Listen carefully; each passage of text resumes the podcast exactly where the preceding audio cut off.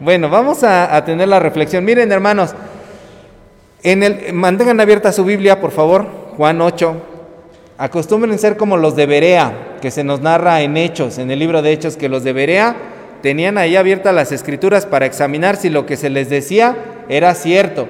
Y les predicaba Pablo, o sea, no les predicaba Mario Medina, que puede decir muchas burradas, les predicaba Pablo. Y aún así examinaban la palabra para ver si era cierto. Y así de esa manera podemos de, eh, ratificar que lo que o escuchamos venga realmente de Dios. Miren, Jesús regresó de la intimidad de estar en oración con su Padre Celestial. Aquí se nos dice que viene del Monte de los Olivos, a donde acostumbraba él a ir a orar. Y sabemos que en oración con Dios, la mirada que nosotros tenemos, allí con Dios se miran las cosas más sublimes, las cosas más hermosas. Eh, podemos mirar un remanso de paz. Y al amanecer del siguiente día se nos dice que miró una oportunidad para poder trabajar en la obra de Dios. Y entonces decidió ir al templo, se levantó alegre, se levantó gustoso, se levantó afanoso, con ganas de predicar la palabra de Dios, y miró el templo y vio a la gente y les comenzó a enseñar, comenzó a enseñarles. Y cuando los escribas miraron a Jesús, cuando los fariseos miraron a Jesús, miraron la oportunidad de hacerlo caer y de dejarlo en ridículo, de hacerlo eh, pues quedar expuesto delante de los demás, ¿no? Y eso no era nuevo, porque se nos dice que antes de mirar a Jesús, ellos ya habían mirado a una mujer, y habían mirado a una mujer y a un hombre que estaban cometiendo adulterio. Sospechosamente, al hombre no lo traen delante de Jesús, nada más traen a la mujer, pero miraron en esa mujer la oportunidad perfecta para hacer caer a Jesús, para tentar a Jesús. Ya eh, lo habían escuchado al maestro hablar, habían mirado su ministerio, que él hablaba del amor de Dios, que él hablaba del reino de Dios, y dijeron, a ver si es capaz de negar la ley de Moisés, a ver si se atreve a negar la ley de Moisés. Y como se nos dice allí mismo, cuando ellos miraban la ley, miraban la ley para condenar, miraban la ley para castigar, para aplicar de forma despiadada al pie de la letra y mirar hasta el más ínfimo detalle con tal de humillar a los demás, a los que a su mirada no eran dignos de estar delante de Dios. Entonces, miraron a Jesús y miraron que Jesús ni los pelaba. Jesús no, los estaba, no les estaba haciendo caso. Y eso debió haberlos irritado mucho, porque le insisten. Y, yo creo que estos hombres podían decir, no nos vas a arruinar nuestro plan. E insistieron e insistieron hasta que Jesús les hizo caso. Jesús no los miraba porque él estaba mirando tranquilamente a dónde? Al suelo. Estaba mirando al suelo. Y eh, eso es lo que se hace con la tentación. Ahorita veíamos en Proverbios, ¿no? En el estudio de Proverbios. A la tentación ni se le mira. Y escribía algo en el suelo que los estudiosos de la Biblia les quiebra mucho el coco y les inquieta mucho qué estaba escribiendo Jesús. Es imposible saber qué es lo que estaba escribiendo Jesús, pero el caso es que Jesús estaba mirando al suelo. Hasta que después de tanta pregunta Jesús se levanta y ahora los mira a ellos de frente. Los mira a ellos de frente. Y les dice una de esas frases que Jesús aventaba de esas 20 por día, 30 por día, de esas frases que quedaron inmortalizadas y que se han convertido en íconos de la cultura. ¿Y cuál es esa frase? Les dice, el que de ustedes, ¿qué? A ver, ayúdenme, ¿qué dice allí? El que de ustedes esté sin pecado, sea el primero en arrojar la, la piedra contra ella. Y de nuevo miró al suelo y siguió escribiendo. Entonces ellos lo miraron atónitos, se quedaron así, asombrados, estupefactos, patidifusos, boquiabiertos, que todos son sinónimos de que se quedaron de a seis, ¿no? ¿Cómo, ¿Cómo, es posible que Jesús les podía responder esas cosas? Y dice la Biblia que fueron acusados por su propia qué? Por su propia conciencia. Es decir, Jesús invirtió las miradas de ellos. Las miradas de ellos que estaban muy preocupadas por ver a los otros, por mirar al exterior, Jesús les hizo que comenzaran a mirarse a sí mismos, hacia adentro. Y lo que ellos vieron fue terrible. No lo pudieron soportar, vieron sus pecados, vieron sus defectos, vieron sus insuficiencias, vieron sus malos corazones y ya después ya no miraban ni para dónde huir, porque comenzaron a irse todos, salieron corriendo de la escena. Y entonces Jesús se quedó solo con la mujer, ¿cierto? Entonces la miró porque ya no había nadie más y comenzó a hablar con esta mujer.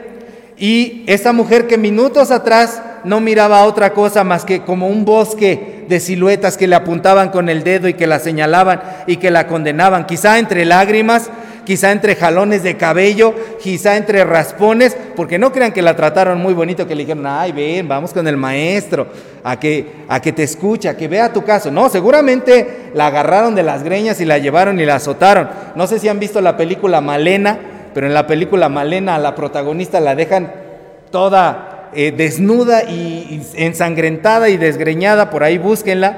Entonces esta mujer seguramente no miraba claramente a través de sus lágrimas, de sus ojos, quizá de la sangre, y ahora, después de esa escena, lo único que miraba era Jesús. Solamente estaba mirando a Jesús y miraba sus ojos.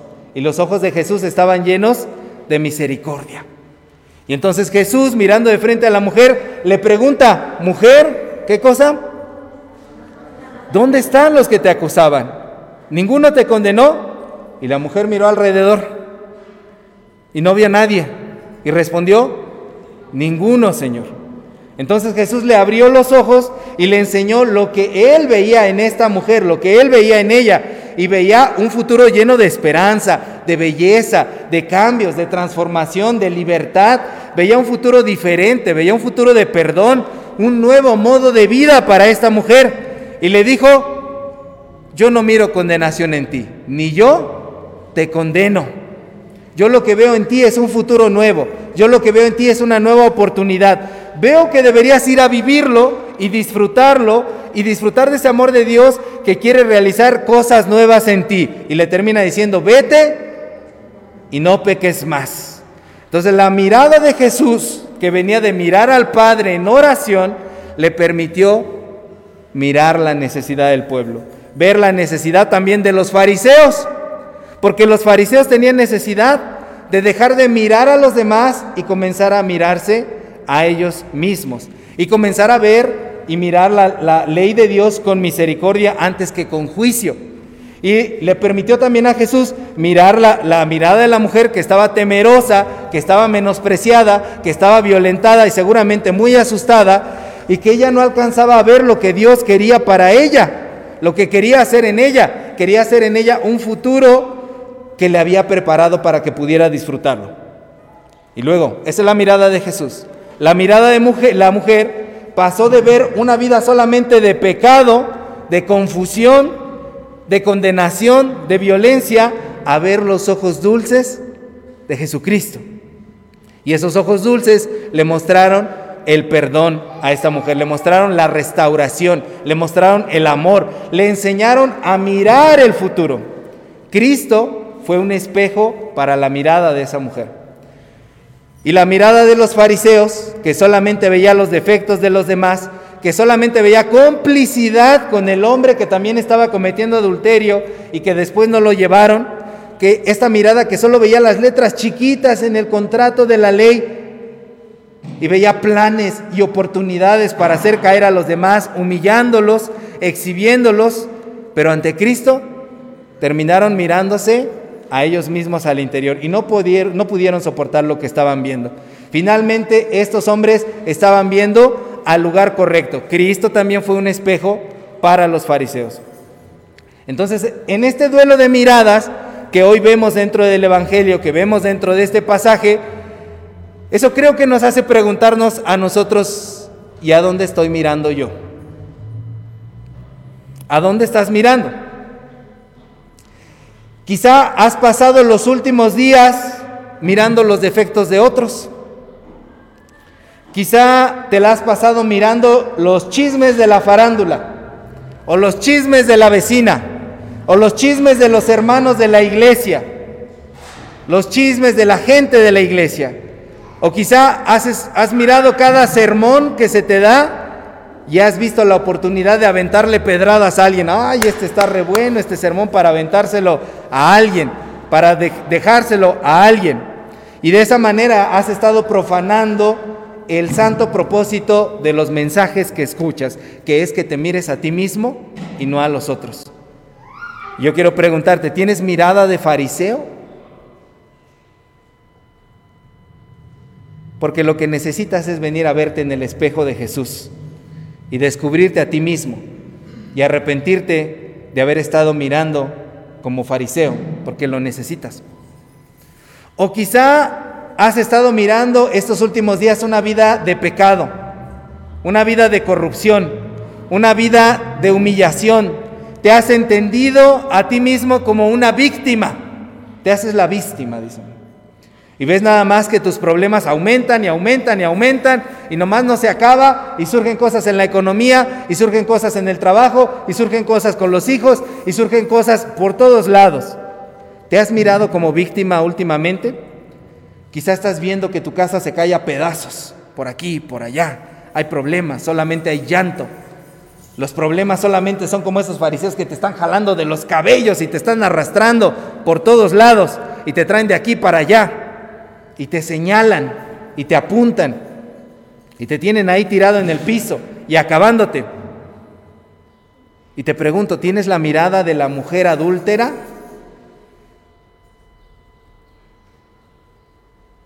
¿Esa mirada de víctima?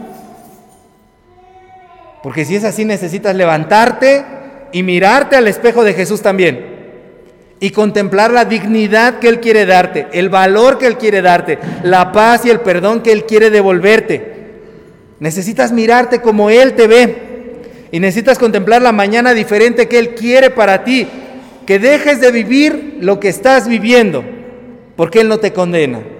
Él también te dice, vete y no peques más. ¿O a dónde estás mirando? Quizás dices, no, ninguna de las dos me queda. Esas que acaba de decir el pastor, no. Quizás sientes que sí has estado mirando al Padre Celestial, que has estado muy entrado en la oración, en los medios de gracia, que ninguna de las dos cosas anteriores checa contigo. Te sientes en paz con Dios, has estado participando en la iglesia, te has estado esforzando como discípulo, quizás has estado mirando de cerca a Dios. ¿Tienes la mirada de Jesús? Entonces necesitas salir de tu burbuja y mirar la necesidad de la gente mirar la necesidad de los otros, mirarlos con la urgencia que tienen de aprender de la palabra como tú alguna vez lo tuviste cuando no conocías. Y mirar los deseos de esas personas que quieren escuchar. Mirarlos perdidos en su ego, sumergidos en sus dolores. Necesitas mirar al suelo, como lo hizo Cristo, y trazar con tu dedo una nueva historia. Mirarlos de frente y hablarles de ese amor de Dios, confrontarlos con la verdad. ¿Tienes la mirada de Jesús?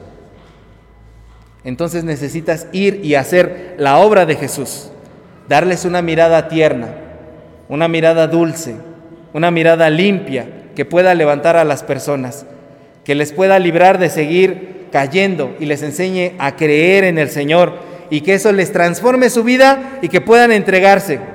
Mírate en el espejo de Jesús. Cualquiera de las tres miradas que sea la tuya, de los fariseos, de la mujer adúltera o de Jesús, tienes que venir al espejo el día de hoy para poder contemplarte. Hermanos, este duelo de miradas que hoy recibimos de esta palabra de Dios, de nueva cuenta digo, nos hace preguntarnos, ¿dónde estoy mirando? ¿A dónde estás mirando?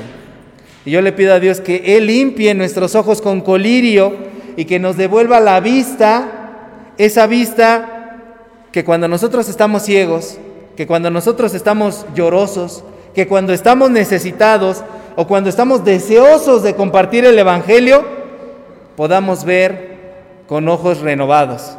Que Dios nos mire y que podamos mirar a los otros como Él los ve y que podamos mirarnos a nosotros mismos como Él nos ve y que todos nos descubramos como nuevas personas en la preciosa e infinita mirada de nuestro Señor. Que el Señor bendiga nuestra vista. Pongámonos de pie. Amado Padre, hoy estamos en medio de esa escena, Señor.